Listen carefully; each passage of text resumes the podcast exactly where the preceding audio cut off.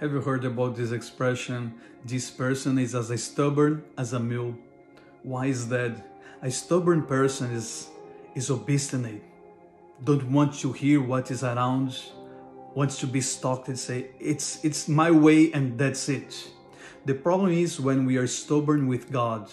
The Bible says, The Lord also said to me, I have seen how stubborn and rebellious these people are. Don't be rebellious with God, but seek to do His will.